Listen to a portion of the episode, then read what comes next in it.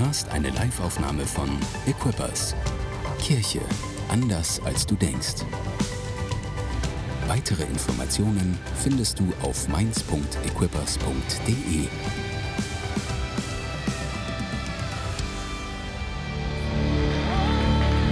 Jesus, du bist es, der niemals aufgibt. Wenn alle aufgeben, du wirst nicht aufgeben. Wenn alle die Hoffnung verlieren, du wirst nicht die Hoffnung verlieren. Herr, wenn niemand mehr eine Zukunft sieht in unserem Leben, du siehst eine Zukunft. Herr, wenn wir glauben, dass wir alles verrockt haben, Herr, weißt du einen Weg daraus. Herr, du weißt, wie unsere Zukunft aussieht. Herr, du kannst umgehen mit allem, was wir anstellen. Niemand ist wie du. Niemand ist wie du. Amen. Niemand ist wie du, Jesus. Wir ehren und preisen dich für den, der du bist. Amen. Ihr Lieben, nehmt doch gerne Platz. So gut euch zu sehen. Meine Güte, die Lobpreise haben heute einen guten Job gemacht, oder? Waren die gut, gut, gut drauf heute? Wow, Dankeschön. Richtig, richtig cool. Eine richtige Freude, heute im Haus Gottes zu sein. Macht so Spaß. Ja, ich bin Tore, ich bin Pastor dieser Kirche und für mich ist es heute Morgen eine, eine wirklich eine Ehre, vor euch sprechen zu dürfen, zu dir sprechen zu dürfen, das Wort Gottes auspredigen zu dürfen in dein Herz hinein. Ich will nicht nur deinen Verstand ähm, entzücken, sodass du sagst, das sind ja kluge Worte, das ist mir nicht so wichtig, sondern ich glaube, dass das Wort Gottes etwas tun will vom Herz zu Herz. Gott will etwas tun in deinem Herzen. Und ähm, da will Gottes Wort hin, da will Gottes Wort etwas verändern. Und ich freue mich, dass du heute Morgen hierher gefunden hast ins Haus Gottes. Ich freue mich auch über alle Watchpartys, die wir momentan haben. Und wir haben welche im Ice Group heute und in Rüsselsheim und in der Neustadt, in Finden und in Kleinwitternheim. Ist das nicht großartig? Seid ihr da? Herzlich willkommen. Cool, dass du dabei bist. Heute an diesem wunderbaren Sonntag. Okay, let's see und hier vor allen Dingen auch, was das Wort Gottes heute zu uns sagt. Wir sind in der Predigtreihe ähm, 40 Tage, immer noch. Und ich will dir etwas sagen, es ist noch nicht zu spät. Es ist noch nicht zu spät, ähm, deine eigenen 40 Tage zu starten. Also sagen, oh okay, ich, äh, eigentlich, wir haben jetzt, glaube ich, Tag 28. Das ist weit über der Halbzeit. Und vielleicht hast du 28 Tage gebraucht, um herauszufinden, dass das etwas für dich ist. Und ich will dir sagen, heute ist es noch nicht zu spät.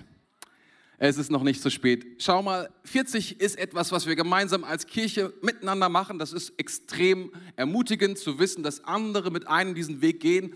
Aber ich glaube, dass das eine Zeit ist, diese Zeit, in der wir uns gerade befinden, in der Gott etwas mit seiner Kirche tut, mit jedem Einzelnen tut. Und zwar prüft er die Herzen und er testet unsere Herzen und er bereitet uns vor. Er bereitet uns vor. Er bereitet jeden Einzelnen vor auf etwas, was Gott für dich hat. Und ich will dir sagen, deswegen ist es noch nicht zu spät anzufangen, auch am Tag 29 und zu sagen, okay, meine 40 Tage starten morgen. Oder noch besser, für alle die, die Prokrastination äh, in ihrem Leben so als Konzept implementiert haben, denen will ich sagen, warum startest du nicht einfach heute? Warum nicht heute? Wenn es möglich wäre, es gestern zu machen, würde ich das vorschlagen, aber besser ist es heute zu tun. Und wisst ihr, diese 40 Tage sind eine Gelegenheit, von anderen zu lernen und ähm, mich vorzubereiten auf das, was Gott für mich hat. Und woran merke ich, dass ich Vorbereitung brauche? Ich will es mal auf eine Sache zuspitzen und ich weiß, der ein oder andere wird entsetzt sein, aber viele werden mir zustimmen weil sie merken, ja, das stimmt, das ist wahr. Und es ist ziemlich biblisch, ehrlich gesagt. Du brauchst so lange Vorbereitung, bis du merkst, dass Gott dich in die Berufung hineinbringt, die er für dich hat. Einige von uns, einige, die hier sind, wissen, was ihre Berufung ist, aber sie spüren, sie sind noch nicht drin in der Berufung. Was ist der Grund? Du brauchst Vorbereitung für diese Berufung. Gott möchte dich vorbereiten, damit du diese Berufung nehmen kannst und damit du in diese Berufung gehen kannst. Wenn du noch nicht in dieser Berufung bist, dann wäre mein Tipp an dich, warum bereitest du dich nicht vor? Wenn du dich vorbereitest, kann Gott dich nehmen und in diese, Vorbe in diese Berufung hineinsetzen. Ist das gut? Seid ihr heute Morgen da? Ah, ich merke, manche von euch sind so gechillt und fasziniert von unserem neuen Stuhlplan, dass sie gar nicht wissen, wie sie sich im Haus Gottes verhalten sollen. Aber das ist das Haus Gottes, wo wir Gott preisen und das Wort Gottes hören.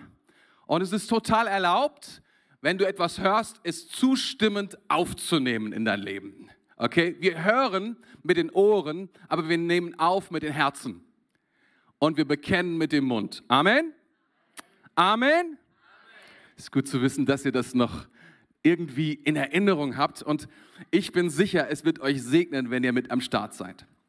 Heute ist das Thema Power, Leben mit Kraft.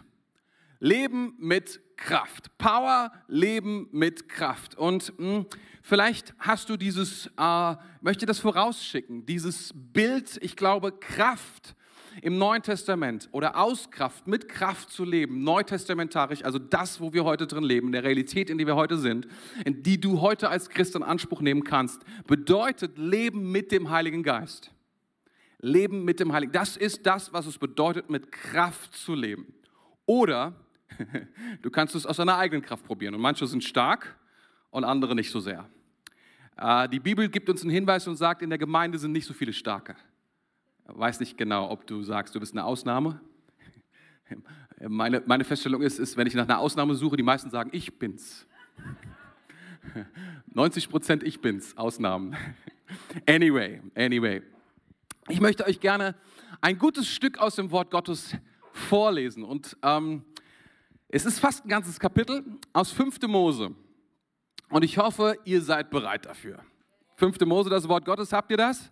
Am besten ihr lest mit und hört gut zu, weil ich werde es nicht zweimal vorlesen, sondern nur einmal, weil es so lang ist. Aber es ist sehr, sehr, sehr powerful. Okay. 5. Mose 8, 1 bis 18. Das ganze Gebot, das ich dir heute gebiete, sollt ihr bewahren, um es zu tun, damit ihr lebt und euch mehrt und hineinkommt in das Land und das Land in Besitz nehmt, das der Herr euren Vätern zugeschworen hat. Und du sollst an den ganzen Weg gedenken, durch den der Herr, dein Gott, dich geführt hat, diese 40 Jahre lang in der Wüste, um dich zu demütigen, um dich zu prüfen, damit offenbar würde, was in deinem Herzen ist, ob du seine Gebote halten würdest oder nicht. Und er demütigte, demütigte dich und ließ dich hungern und speiste dich mit dem Manna, das weder du noch deine Väter gekannt hatten, um dich erkennen zu lassen, dass der Mensch nicht vom Brot allein lebt, sondern dass er von all dem lebt, was aus dem Mund des Herrn hervorgeht. Deine Kleider waren nicht zerlumpt an dir und deine Füße sind nicht geschwollen diese 40 Jahre. So erkenne nun in deinem Herzen, dass der Herr, dein Gott, dich erzieht, wie ein Mann seinen Sohn erzieht. Und bewahre die Gebote des Herrn, deines Gottes, dass du in seinen Wegen wandelst und ihn fürchtest. Denn der Herr, dein Gott, bringt dich in ein gutes Land, in ein Land, in dem Wasserbäche, Quellen und Seen sind, in dem die in den Tälern und auf den Bergen entspringen. Ein Land, in dem Weizen, Gerste, Weinstücke, Feigenbäume und Granatäpfel gedeihen. Ein Land voller Olivenbäume und Honig. Ein Land, von dem du dich nicht kümmerlich nähren musst, in dem es dir nicht, an nichts mangelt. Ein Land, dessen Steine Erz sind, wo du Erz aus den Bergen hauen wirst. Ah, dessen, Land, dessen Steine Eisen sind und wo du Erz aus den Erden. So, egal. Gut. Kleinigkeit wichtig. nee, nicht für heute, aber. Vers 10. Und wenn du gegessen hast und satt geworden bist, dann sollst du den Herrn, deinen Gott, loben, deinen Gott loben für das gute Land, das er dir gegeben hat. Hüte dich, dass du den Herrn, deinen Gott, nicht vergisst, sodass du deine, seine Gebote und seine Satzungen und Rechtsbestimmungen, die ich dir heute gebiete, nicht hältst. Damit nicht, wenn du isst und satt wirst und schöne Häuser erbaust und darin wohnst und deine Rinder und Schafe sich mehren und dein Silber und Gold sich mehren und alles, was du hast, sich mehrt, damit nicht dann dein Herz sich überhebt und du den Herrn, deinen Gott, vergisst, der dich aus dem Land Ägypten geführt hat, aus dem Haus der Knechtschaft. Ihn, der dich durch diese große und schreckliche Wüste geleitet hat, wo feurige Schlangen waren und Skorpione und dürres Land ohne Wasser, der dich der dir Wasser aus dem harten Felsen entspringen ließ, der dich aus der Wüste mit Mana speiste, mit dem deine Väter nichts wussten, um dich zu demütigen und zu prüfen, damit er dir am Ende Gutes tue und damit du nicht in deinem Herzen sagst, meine eigene Kraft und die Stärke meiner Hand hat mir, in diesem, hat mir diesen Reichtum verschafft. So gedenke doch an den Herrn, deinen Gott, denn er ist es, der dir Kraft gibt, solchen Reichtum zu erwerben, erwerben damit er seinen Bund aufrecht erhält, den er deinen Vätern geschworen hat, wie es heute geschieht. Huh. Lange, lange, lange, lange, lange, langer Text, aber powerful. Es geht um eine Reflexion, eine Reflexion. Reflektieren ist biblisch. Ich weiß nicht, ob du das wusstest. Es ist keine Erfindung der, der Journal, Journal-Schreiber von heute oder so, oder die neueste Erfindung von den mentalen Mentoren oder von den, äh, ja genau, ja, mentale Mentoren. Ähm, die uns sagen, hey, du musst mal deine Woche reflektieren oder deinen Monat, dann wirst du sehen, es wird dir besser gehen, sondern es ist eine, eine biblische Geschichte. Es, er reflektiert über diese 40 Jahre. Dieser Text sagt, das ist, was ähm, in der Wüstenzeit passiert ist. In diesem Text geht es darum, was Gott mit diesen 40 Jahren in dem Leben von dem Volk Israel tun wollte. Und ich habe es mal zusammengefasst in, in, in drei Punkte. Das erste ist, Gott will uns segnen. Es ist, das, ist, das, das ist sehr offensichtlich. Überall, das ganze, der ganze Text schreibt davon, wie Gott uns segnen will. Er will geben, er will mehren, er will bauen, er will etwas tun. Gott will uns segnen. Das zweite ist, Gott will, dass wir ihn als wichtigste Instanz in unserem Leben behandeln. Das ist jetzt also als wichtigste Instanz in unserem Leben behandeln. Und drittens, Gott will in diesen 40 Jahren unsere Herzen formen. Das sind die drei Dinge, ganz grob, die dieser Text beschreibt. Oder ich sage mal so, auf die ich heute eingehen möchte, weil ich glaube, dass die wichtig sind für uns. Der erste Punkt, Gott will uns segnen. Vers 1, da beginnt es schon, da heißt es, damit ihr lebt und euch mehrt und hineinkommt in das Land und das Land in Besitz nehmt. Ähm, ich höre diesen Zweifel bei Christen immer wieder, die sagen, hey, meint es Gott wirklich gut mit mir? Oder habe ich diese Hiobs-Berufung? Ja, diese Berufung zum Leiden, diese Berufung, 40 Kapitel in der Bibel einfach, ja, wie soll ich sagen, dass es mir nicht gut geht, sondern dass ich grundlos leide, wie es aussieht bei Hiob. Ich möchte zu Hiob Folgendes sagen. Hiob war einer der reichsten Menschen, so wird es uns beschrieben in der Bibel. Vorher und nachher. Nur in der Mitte nicht. Das, da hatte er nichts. Aber davor und danach, wie als Seitenbemerkung, war er einer der reichsten Menschen, sowohl davor als auch danach. Aber es gibt diese Zweifel immer wieder unter uns, dass wir, dass Christen sagen, meint es Gott wirklich gut mit meinem Leben? Und ich will dir sagen, das ist Gottes erstes Ziel für dein Leben, dass er dich segnen will. Er will, dass es dir gut geht. Gott ist ein guter Gott und er will gute Dinge für dein Leben. Kannst du das nehmen? Trotz der Realitäten, trotz der Umstände, in denen du dich gerade befindest, hat sich Gottes Gedanke und Gottes Wille für dich nicht geändert. Und auch nicht, weil du viele Dinge falsch gemacht hast. Das ist nicht der Grund, warum er seine Meinung geändert hat und gesagt hat, meine Güte, ich will eigentlich Gute für, Gutes für alle, außer für diese eine Person dort in Mainz. Die geht mir schon immer auf den Zeiger. Oder diese andere Person da drüben in Wiesbaden. Das kann ja wohl nicht angehen. Oder die in Rüsselsheim. Meine Güte, was ist da los mit den Rüsselsheimern? Sondern ich will dir sagen, Gott will dir Gutes geben. Er will Überfluss und keinen Mangel in unserem Leben. Das ist Gottes, das ist Gottes Herz für dein Leben. Darf ich das sagen? Da, das ist die Grundlage, auf die wir denken dürfen, wo wir sagen dürfen, das ist, was Gott will. Wenn, das, wenn was anderes in unserem Leben Realität ist, heißt das nicht, dass der Wille Gottes ähm, sich geändert hat. Das heißt einfach nur, dass etwas anderes in unserem Leben temporär sichtbar ist. Aber Gottes Herz ist immer noch, dich zu segnen. Das ist Gottes Herz. Sieh mal, was da beschrieben wird. Er beschreibt dann die Täler, er beschreibt dann, was alles dort wächst. Ein Land, in dem all diese Dinge, und Gott will all das geben. Es mehrt sich dein Geld, es mehrt sich dein Silber, es mehrt sich dein Vieh, es mehrt sich eigentlich alles. Gott will segnen, was auch immer du anfasst. Das ist Gottes Herz für dein Leben. Er will, dass du viel hast, dass du Überfluss hast in deinem Kopf, in deiner Kreativität, in deiner Freude. Er will, dass du Überfluss hast in, deiner, in, in, deinem, in deinem Verständnis, wie du lebst, dass du großzügig bist, dass du jemand bist, der, der, der große Schritte macht, der aus dem Überfluss heraus lebt und nicht aus dem Mangel heraus. Das ist Gottes Herz für uns. Und das sagt dieses Kapitel ganz klar. Es sagt, das ist Gottes Herz für jeden Einzelnen von uns. Kannst du das nehmen? Wenn du heute Morgen hier sitzt oder zu Hause bist oder auf einer Watchparty bist und du denkst, meine Güte, kann das sein? Lies dir dieses Kapitel durch, Vers für Vers und überzeuge dich selbst, das ist Gottes Herz für dich. Gott will dich segnen. Gott will, dass es dir gut geht. In allen Belangen. Nicht nur in irgendwelchen Belangen, in allen Belangen. Das bedeutet nicht, dass du einen Privatchat bekommst.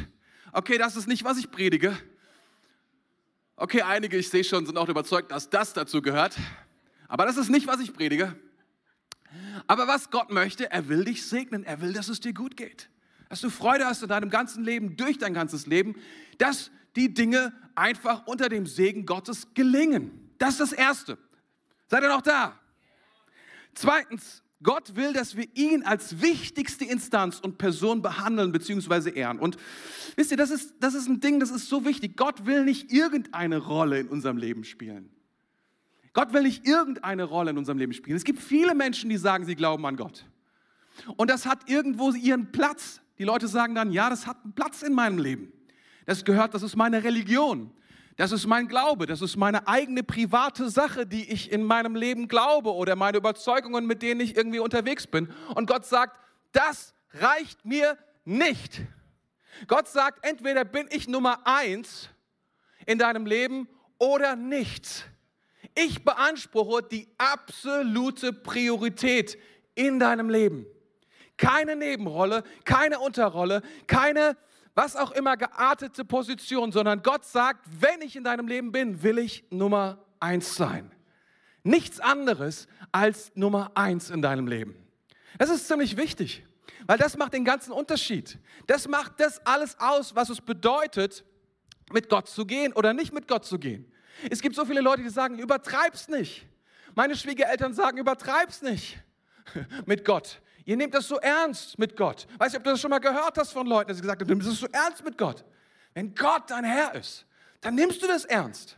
Dann ist es für dich eine wichtige Sache. Dann ist es keine Kleinigkeit. Dann richtest du dein Leben danach aus. Dann sagst du, dann hat das Konsequenzen für mein Leben. Dann gehe ich nicht auf diesen oder jenen Geburtstag oder tue nicht diese oder jene Sache, auch wenn es eine Kleinigkeit ist, die man mal ausnahmemäßig machen könnte. Du sagst, nein, nein, nein, nein. Mein Gott ist in jeder Augenblick, in jeder Situation Nummer eins in meinem Leben. Es ist Priorität, das mich zu, mich zu richten nach dem, was mein Gott für mein Leben will. Das bedeutet es, dass er Priorität hat für mein Leben. Seid ihr heute Morgen noch da? Er will Priorität sein. Er will sein alles für uns sein. Er will, dass wir ihn ehren, dass wir ihm Gewicht geben, dass wir ihn anbeten, dass wir ihn loben, dass wir sagen, er ist es in unserem Leben, der alle Bedeutung hat. Und das macht den Unterschied zwischen einer Rolle in unserem Leben, zwischen irgendwas in unserem Leben, irgendwas Wichtiges vielleicht in unserem Leben sogar. Aber Gott sagt, das reicht mir auch nicht. Ich möchte, dass, dass du sagst, ich bin die Autorität, der Herr in deinem Leben. Jetzt kommt der, der Punkt. Was ist das Problem? Was dieser Text beschreibt, ist folgendes: dass mit zunehmendem Segen, mit zunehmendem Segen, das ist, was hier steht, kommt etwas in unser Leben hinein, in unsere Herzen hinein. Und dazu neigen wir Menschen, dass wir vergessen, woher die Dinge kommen, woher der Segen kommt. Mit zunehmendem Segen, den Gott uns in unser Leben hineinlegt, vergessen wir, dass es Gott ist, der uns gesegnet hat. Wir vergessen, wir werden überheblich, sagt der Text hier. Wir werden sogar so, dass wir denken irgendwann, wir haben es mit unserer eigenen Kraft, es waren unsere eigenen Ideen. Es war nicht Gott, sondern ich habe das auf die Reihe bekommen. Ich habe das geschafft. Ich bin heute wer. Ich habe meine Ehe gebaut. Ich habe meine Kinder erzogen. Ich habe den Job. Ich habe die Karriere gemacht. Ich habe die Kontakte aufgebaut. Ich, ich habe das erfunden. Das war meine Idee. Wir werden überheblich. Das ist, was hier, was hier steht, das ist das Problem. Ich bin es, nicht Gott ist es. Das Problem, was, uns die Bibel, was die Bibel uns beschreibt, ist genau dieses Problem, dass das Ich ins Zentrum rückt von unserem Leben. Eine Ich-Bezogenheit in unserem Leben, ein, ein Egozentrik, alles dreht sich um uns. Gott ist in unserem Universum ein Planet. Dabei sagt er, er ist das Zentrum von allem. Von ihm kommt alles. Er ist der Ursprung von allen Dingen. Und das ist das Problem. Wisst ihr, es gibt Christen, die diese Sache sehr, sehr ernst nehmen. Was hier beschrieben wird, ist etwas, es steht in der Bibel drin, es ist etwas, es ist eine, wie soll ich sagen, es ist eine, es ist, ich habe gesagt, es ist eine Reflexion. Das heißt, es ist eine Analyse unseres Herzens. Es wird analysiert, so funktioniert unser Herz. Gott will uns segnen, er segnet uns. Was passiert mit uns? Wir nehmen diesen Segen und dann sagen wir hinterher, wir brauchen dich nicht mehr. Wir können es auch alleine. Das ist, was mit unserem Herzen passiert. Das ist eine Analyse unseres Herzens. Das ist, was passiert. Und wisst ihr, manche Christen durch die Jahrhunderte hindurch, und das ist keine Seltenheit, die haben gesehen, das ist eine große Gefahr. Und wisst ihr, was sie gemacht haben? Die haben gesagt, wenn es so ist, dann schlage ich den Segen Gottes aus, um dessen Willen, dass ich mit Gott zusammen sein kann. Kennst du solche Christen? Das sind so Christen, die so eine gewisse Armutsmentalität um sich herum tragen, weil sie sagen, bevor ich die Gefahr eingehe, dass mich das, was Gottes Segen in meinem Leben tun könnte, irgendwie in eine Unabhängigkeit gegenüber Gott bringt, versage ich mir diesen Segen. Ganze, ganze Mönchskolonnen in der Vergangenheit, ganze Klöster haben aus Menschen bestanden, die diese Sorge hatten. Das will ich wirklich sagen. Das ist keine kleine Sache und das kann man gut ernst nehmen an dieser Stelle. Amen. Seid ihr noch da? Das ist keine, das ist keine, das ist keine, ähm, wie soll ich sagen? Das ist, für, für manche ist es keine Ausrede. Für manche ist es auch eine Ausrede. Nämlich, nämlich zu erleben, was Gott in meinem Leben tun kann, wenn ich ihm erlaube und den Platz gebe in meinem Leben. Manche Christen wollen auch nicht Gott erleben auf diese Art und Weise. Sie haben Angst davor. Eigentlich haben sie keinen Glauben und kein Vertrauen in Gott. Deswegen sagen sie lieber, ich bin zufrieden mit dem, was ich habe. Weil sie nicht, eigentlich nicht erleben wollen oder weil sie es nicht glauben können, dass Gott ein Versorger ist, dass Gott ein Herr ist, der sie nehmen kann, um sie auf ein neues Level zu setzen. Stimmt es? Aber hier ist der Deal.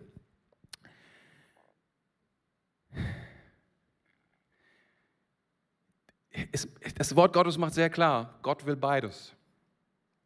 Gott will dich segnen und Gott will die Nummer eins in deinem Leben sein. Gott will dich segnen und Gott will die Nummer eins in deinem Leben sein. Er will beides. Er will, dass wir mit ihm gehen und aus dieser Beziehung heraus will er uns segnen. Ist ja irgendwie auch Logo. Gott ist ein großzügiger Gott, dem alle, alles zur Verfügung steht. Warum soll, will, er, will er, dass seine Kinder ein kleines Leben führen oder ein nicht gesegnetes Leben führen? Das macht irgendwie überhaupt keinen Sinn.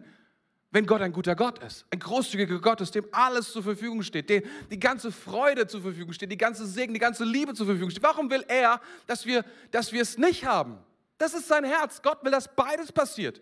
Und darum beschreibt er hier in dieser, in dieser Stelle etwas und sagt, um das, um das zu erreichen, damit die Kapazität, damit ich den Segen, damit ich die Berufung, die ich für dich habe, für dein Leben habe, damit sie Platz findet in deinem Leben, muss ich dein Herz formen. In diesem Text kommen verschiedene Signalworte vor. Das ist ein sehr, sehr langer Text. Ich weiß, aber ein Schlüsselwort ist Herz. Das Wort Herz kommt viermal vor. Das Wort Bund kommt viermal, nein, das Wort Gesetz kommt viermal vor und einmal Bund. Das Wort Land kommt achtmal vor. Es gibt so ein paar Dinge, die ein paar Mal vorkommen und da muss man schon genau hinschauen und sagen, warum kommt das so oft vor? Weil dieser Text will etwas sagen, nämlich er will sagen, was will Gott tun, damit beide Ziele, die er hat, nämlich der Wille, dich zu segnen und der Wille, dass du mit ihm gehst, mit ihm zusammen bist, das ist das größte Ziel Gottes. Gott will kein Automat sein für uns, sondern Gott will, dass wir mit ihm zusammenleben. Er will unsere, er will alles sein in unserem Leben. Er will unser Gott sein. Er will, dass wir sagen, das ist Nummer eins in meinem Leben. Das ist, das ist heilig für mich. Gott ist heilig für mich. Das heißt, es gibt nichts, was, was, für was ich eine, äh, einen Kompromiss machen würde, weil dieser Gott heilig ist. Weil er mir heilig ist. Und deswegen nimmt er diese 40 Jahre, und das ist das, was er hier beschreibt, damit damit er unsere Herzen formt, weil unsere Herzen nicht in der Lage sind, mit dem Segen und gleichzeitig mit dem, was Gott, dass Gott mit uns sein will, umzugehen. Siehst du das? Es ist nicht abgefahren, dass Gott das, diese Sorge sieht und etwas tun will, damit wir mit beidem in Berührung kommen, mit seinem Segen und mit seiner Gegenwart? Und das ist, was hier drin steht. Und deswegen die 40 Jahre. Und da kommen üble, üble Vokabeln vor weiter. Da stehen solche Sachen drin wie prüfen und demütigen, damit unsere Herzen offenbar werden, was in unserem Herzen wirklich ist. Also das Wort prüfen, damit kommen wir vielleicht klar. Okay, Prüfung ist nicht angenehm, okay, aber es geht vorbei. Aber demütigen, das kommt mehrere Male vor in diesem, in, in, in diesem Wort. Demütigen, Gott will uns demütigen. Hallo. Ich habe andere äh, Übersetzungen gelesen und hab, da kam es nicht mehr vor. Habe gedacht, na, vielleicht nehme ich das, um euch zu schonen. Aber dann habe ich gedacht, nein, lass mich mal kurz über Demütigen sprechen, weil Demütigen ist eine Sache, die uns nicht erlaubt ist, gegenseitig einander anzutun. Uns Menschen ist es nicht gestattet, einander zu demütigen. Weder, dass, dass, dass sich Paare demütigen sollen, noch, dass wir unsere Kinder demütigen. Das ist ganz klar. Das Demütigen ist nichts, was, was wir Menschen einander tun sollen. Und es wird auch niemals fruchtbar Beziehung bauen. Wenn du jemanden demütigst, wird das nicht eine bessere Beziehung bauen. Ich will aber davor warnen, weil du dich gedemütigt fühlst, heißt es noch lange nicht, dass du gedemütigt worden bist. Das ist nochmal ein Unterschied, okay? Also manche fühlen sich gedemütigt, aber sie wurden nicht gedemütigt. Das ist auch nochmal, alles kompliziert, damit du es weißt. Aber demütigen ist nicht das Konzept, mit dem wir Beziehung bauen. Aber es ist ein Konzept, mit dem Gott zeigt, wer er ist. Und wenn das jemand darf, dann er, und zwar aus folgender Sorge. Er hat eine Sorge, nämlich, dass, und wenn du fragst, was kann ich tun, das kann ich, weil die Bibel sagt, die Bibel sagt folgendes, es ist so krass, es gibt etwas, was uns von Gott abhält. Es gibt eine Kraft, es gibt eigentlich keine Kraft des Universums, die uns abhalten kann von Gott. Die, das Blut Jesu Christi ist so stark, so powerful, nichts kann uns abhalten, in die Gegenwart Gottes zu treten. Eine Sache kann es, dein Stolz. Jetzt fragst du natürlich, was kann ich gegen diesen Stolz tun? Du wirst gedemütigt. Und Gott möchte dich demütigen, damit dieser Stolz dich nicht auffällt, zu ihm zu kommen. Das ist Gottes Herz. Und wenn Gott das tut, dann können wir das feiern. Dann können wir sagen, Gott, danke, dass du mich demütigst, weil du willst, dass ich zu dir komme, weil du nicht willst, dass ich außen stehen bleibe, weil du nicht willst, dass mein Herz sich überhebt vor Gott. Es gibt Menschen, mehr als du denkst, die sich vor Gott erheben, die glauben, dass sie mit ein paar Witzen da, davonkommen. Ich sehe so viel Leute auch in der Comedy heutzutage oder überall im Fernsehen, die mal so einen lockeren Spruch über Gott und wenn wir dann bei Gott sitzen, bla bla bla bla. Und ich denke mir so, ey, hast du eine Ahnung, nur weil du atmest noch, derselbe, gegen den du gerade deine Stimme erhebst, sorgt dafür, dass du deinen Atem, deinen Mund füllst mit Worten. Du hast keine Chance, wenn du vor ihm stehst. Aber wir erheben uns vor ihm so leicht, weil er uns gestattet, diese Dinge zu sagen, diese Dinge zu denken, diese Dinge zu tun, weil wir wahrhaft frei sind. Aber was Gottes Herz ist, er möchte nicht, dass wir, dass wir, dass wir, dass wir in eine falsche Beziehung zu ihm kommen. Er möchte nicht, dass wir, dass wir denken, er ist jemand wie wir, obwohl er Jesus Mensch wurde. Möchte er nicht, dass wir ihn für gewöhnlich ansehen, sondern dass wir wissen, er ist Gott dass wir wissen, er ist vollkommen gut, dass wir wissen, er ist etwas Besonderes, dass wir wissen, dass wir ihn heilig nehmen in unserem Leben. Dass wir sagen, Gott, meine Güte, er sieht mich an, er kümmert sich um mein Herz.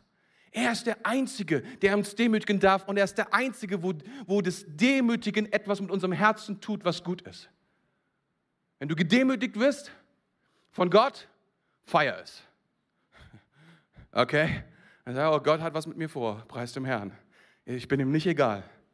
Ich kenne Leute hier im Raum, die lässt Gott nicht los. Und du denkst manchmal, die kommen, meine Güte, ey. Die haben die ganze Zeit, weißt du, Redneck. Die haben, die haben die ganze Zeit, du hast das Gefühl, Gott schlägt ihnen ständig in den, äh, in den Nacken rein und du denkst so, die haben schon einen richtig roten Nacken da. Die kommen nicht mehr. Aber weißt du, das, was, was das für ein Zeichen ist? Gott liebt dich. Gott ist dir, du bist Gott nicht egal. Das ist so deutlich in diesem, diesem Wort, dass Gott es nicht egal ist. Und hier, ha, ha, weil es offenbart unsere, gut, ich kann da jetzt nicht, gehen wir mal weiter.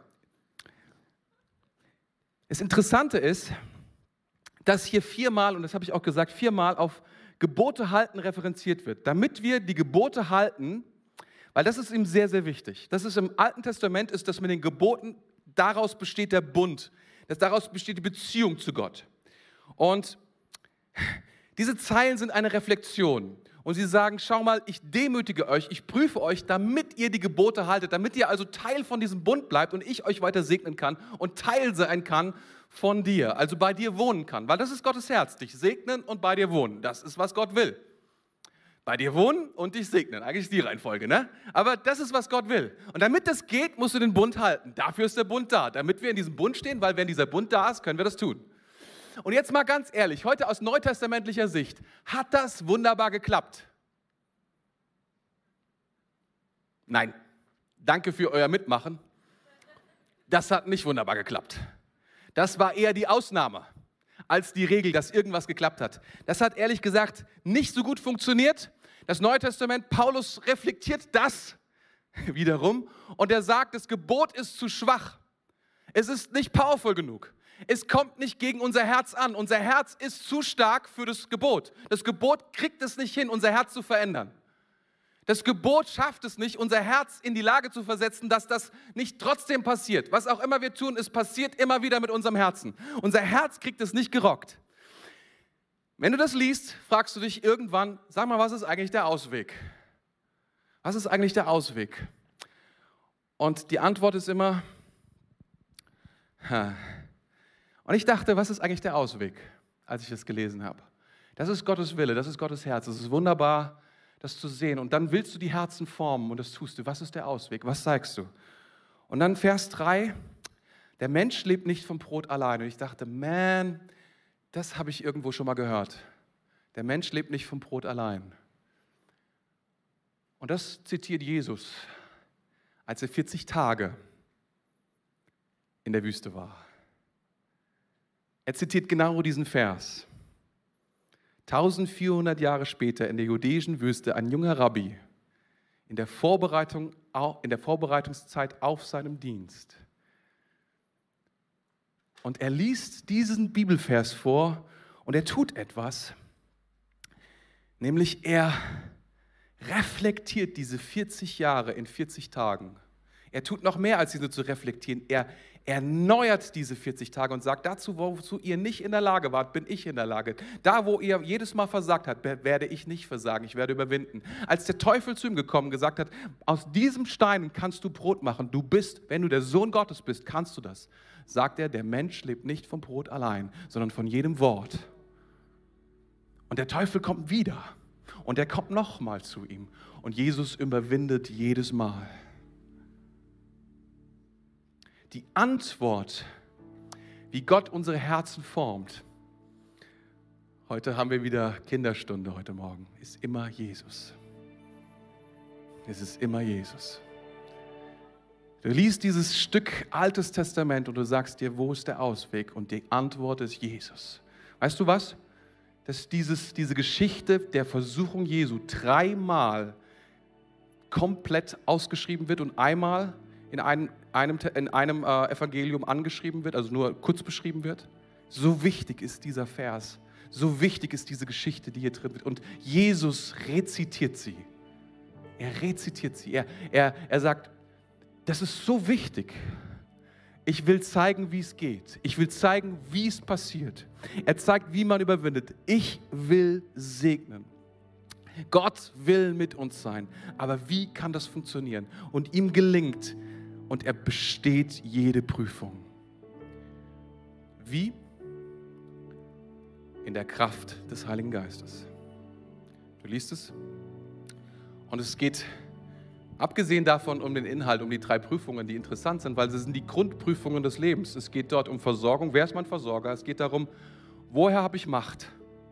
Und es geht darum, woher kommt mein Ansehen? Diese drei Grundfragen unseres Lebens, die unsere Seele berauben oder wir andere berauben, weil unsere Seele so hungrig ist. Er sagt, die Antwort ist immer Gott. Er hat Priorität in jedem dieser einzelnen Punkte. Woher kommt mein Ansehen? Von Gott. Woher kommt meine Macht? Sie kommt von Gott. Woher kommt meine Versorgung? Sie kommt von Gott. Und Jesus geht da durch und er besteht diese Prüfungen in der Kraft des Heiligen Geistes. Liest du diese, diese vier Stellen, liest du eine Sache und in der Kraft des Heiligen Geistes, der Geist führte ihn in die Wüste und der Geist führt ihn wieder raus aus der Wüste.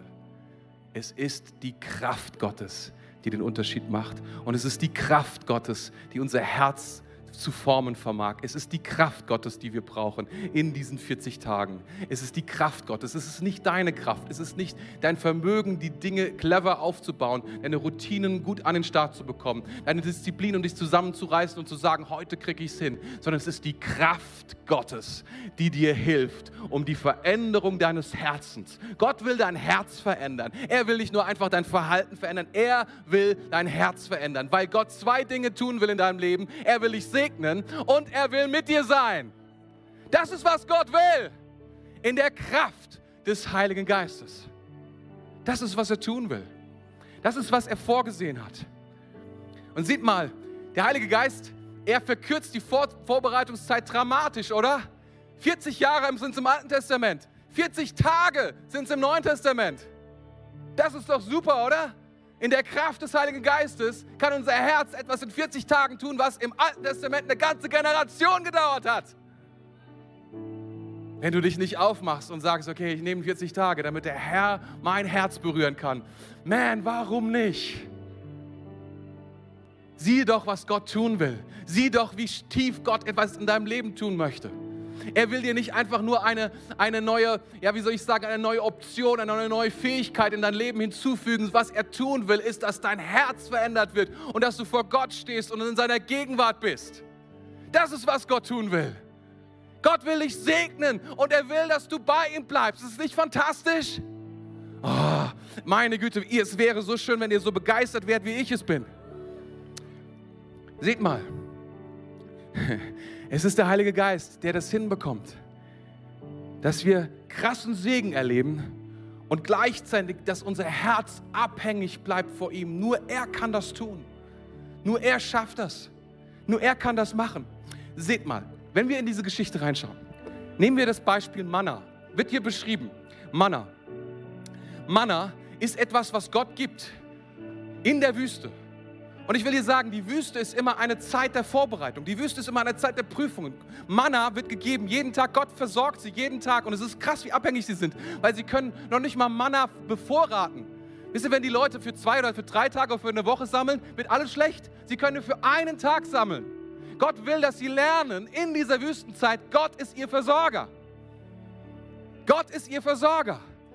Versteht ihr das? Das ist unbedingt. Aber seht mal, dann wird davon gesprochen. Achtmal kommt das Thema Land. Was ich euch eigentlich geben will, ist nicht Manna, sondern Land. Warum? Weil mit diesem Land könnt ihr sehen und ernten und ihr könnt sehen, wie ihr selber Verantwortung übernehmt für euer Leben und wie ich das segnen werde und ihr mehr habt als genug und mehr als Manna. Viele Christen leben in dieser Idee, in dieser, ja, wie soll ich sagen, in dieser Vorstellungswelt, dass zum Beispiel, wenn Missionare erzählen oder junge Pastoren, die sie sagen, ich lebe von Tag zu Tag und das ist schon mein zehntes Auto und Gott hat es mir geschenkt und irgendeine Schrottkarre, die sie bekommen und die sagen, Gott hat mir das geschenkt, das ist fantastische Geschichten und wir sitzen da und, und sagen so, oh, ich wäre auch gerne so abhängig von Gott. Das, was Gott tun kann, ist das nicht fantastisch? Ich will etwas sagen, ja, in der Wüstenzeit ist Manna-Zeit.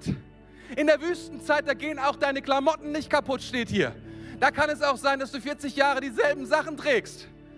Und das ist okay, weil es gibt eine Zeit der Vorbereitung. Aber wisst ihr, es ist kein Zeichen von Reife, wenn du in dieser Vorbereitungszeit bleibst. Und wenn du nach 40 Jahren immer noch erzählst, du lebst aus dem Glauben. Kennt ihr diesen Spruch? Er lebst aus dem Glauben. Und was sie meinen ist, sie leben quasi, sie haben keine Ahnung, keinen Plan, keine Idee. Sie haben nicht verstanden, dass man sehen muss, um zu ernten. Und wenn du ein Christ bist, der immer noch daraus lebt und sagt, der Herr gibt's, der Herr nimmt's. Ja, das macht er. Aber wisst du, er will, dass du in eine, in eine Phase kommst der Abhängigkeit und gleichzeitig in das Land eintrittst. Und in diesem Land gibt es ein Gesetz, nämlich das Land darfst du bebauen und es darfst du ohne Mühe bebauen, wie es hier steht, damit es Frucht trägt. Gott möchte, dass dein Leben Frucht trägt.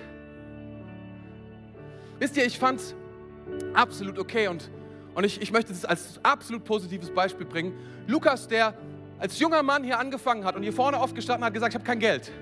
Und dann haben Leute ihm Geld zugesteckt und manche haben für ihn gespendet. Und ich fand das großartig. Und das ist richtig so, weil Menschen gehen durch Vorbereitungszeiten. Und wenn ihr dem Paddy Geld gebt, ist auch super. Aber es wäre äußerst merkwürdig, wenn die in 15 Jahren hier noch stehen und immer noch darum betteln, dass sie Geld bekommen. Sondern ich glaube, dass, der, dass sie anfangen, jeder fängt an zu sehen und eines Tages von dem, was sie gesät haben, zu ernten. Und sie erkennen, dass das nicht mein Werk ist und meine Kraft, sondern dass das der Herr ihnen geschenkt hat. Das bedeutet es, in einer Verantwortung zu leben. Wenn du Christen triffst, die in diesem Tag, ein Tag aus Ding leben, kein Problem. Wenn sie jung sind, wenn sie lernen müssen, wenn sie in der Vorbereitungszeit sind, gar kein Thema. Aber ganz ehrlich, ist es nicht das Ziel, dass du dein Leben so, das verstehst du, es ist auch nicht das Ziel. Und es ist so ein Missverständnis unter vielen, vielen Gläubigen, dass der Herr wird es schon irgendwie geben. Denn ja, Matthäus 6, Vers 33 sagt, dass wenn wir dem Reich Gottes, wenn wir dem nachfolgen, wenn wir danach trachten und seiner Gerechtigkeit, wird alles automatisch funktionieren. Nein, nein, nein, nein, nein. Er will uns segnen, yes. Aber du bist verantwortlich. Er will segnen, wenn du aussehst. Habt ihr das? Ja, es ist wunderschön, diese Geschichten zu hören, aber es ist auch wunderschön zu sehen, dass Männer und Frauen reif werden und dass Gott sie segnet. es gibt noch so viel mehr, aber hey, come on. Gott ist da, Amen. Und das ist, was wir brauchen, die Kraft des Heiligen Geistes, mit der wir das Land einnehmen, was Gott uns geben will, damit wir selbst sehen und ernten in der Abhängigkeit zu ihm. Das ist, was Gott will. Er will dich segnen, aber er will auch bei dir sein. Was du dafür brauchst, wenn du beides willst, du brauchst die Kraft des Heiligen Geistes. Die Kraft des Heiligen Geistes. Er macht dich weise, die richtigen Dinge zu tun. Amen. Vater, ich lade dich jetzt ein. Ich weiß, du bist jetzt schon hier. Und wir ehren dich, wir preisen dich. Preisen dich für deine Güte, für deine Gnade, für dein Wort heute Morgen. Wie gewaltig ist dein Wort? Wie tief ist dein Wort? Wie unausforschlich ist dein Wort? Wie genial ist es zu sehen, was dein Wille ist und wie genial ist es zu sehen, was dein Herz ist für uns und dass du dich um unsere Herzen so sehr sorgst. Und wie übel ist es zu sehen, wie unsere Herzen wirklich drauf sind. Dass wir es nicht schaffen, mit deinem Segen umzugehen, ohne dass wir überheblich werden und selbstgerecht. Danke, dass du Gnade hast durch Jesus, deinen Sohn, und uns deinen Heiligen Geist schenkst, der es uns erlaubt zu überwinden, der es uns erlaubt, in dieser Gnade zu gehen, in dieser, diesem Segen zu gehen aber gleichzeitig, Herr, in deiner Gegenwart zu bleiben. Jesus, ich segne heute Morgen die Menschen, die heute zuschauen, bei den Watchpartys zu Hause. Ich segne jeden Einzelnen, der heute Morgen hier ist. Danke, Heiliger Geist, dass du dein Werk mit deinem Wort angefangen hast zu tun. Dass du Lügen zerstörst und dass du Wahrheit aufrichtest. Ich will Glauben aussprechen, überall da, wo der Geist der Lüge und der Armut gerade in den Herzen versucht, Menschen abzuhalten, dir zu vertrauen. Wo Menschen sagen, dass du ein Gott bist, dem es egal ist. Sondern du bist ein Gott, dem es nicht egal ist, sondern der segnen will. Der segnen will. Zerstör die falschen Ketten, zerstör die falschen Ideen. Aber Herr, wir danken dir auch, dass du es ermöglicht, dass wir dich immer als unseren Herrn und Gott, als unseren Meister des Lebens, als den Meister des Lebens einsetzen und behalten. Ehren dich, Jesus. Danke, Jesus. Amen. Amen. Amen. Danke fürs Zuhören. Weitere Informationen findest du auf mainz.equippers.de.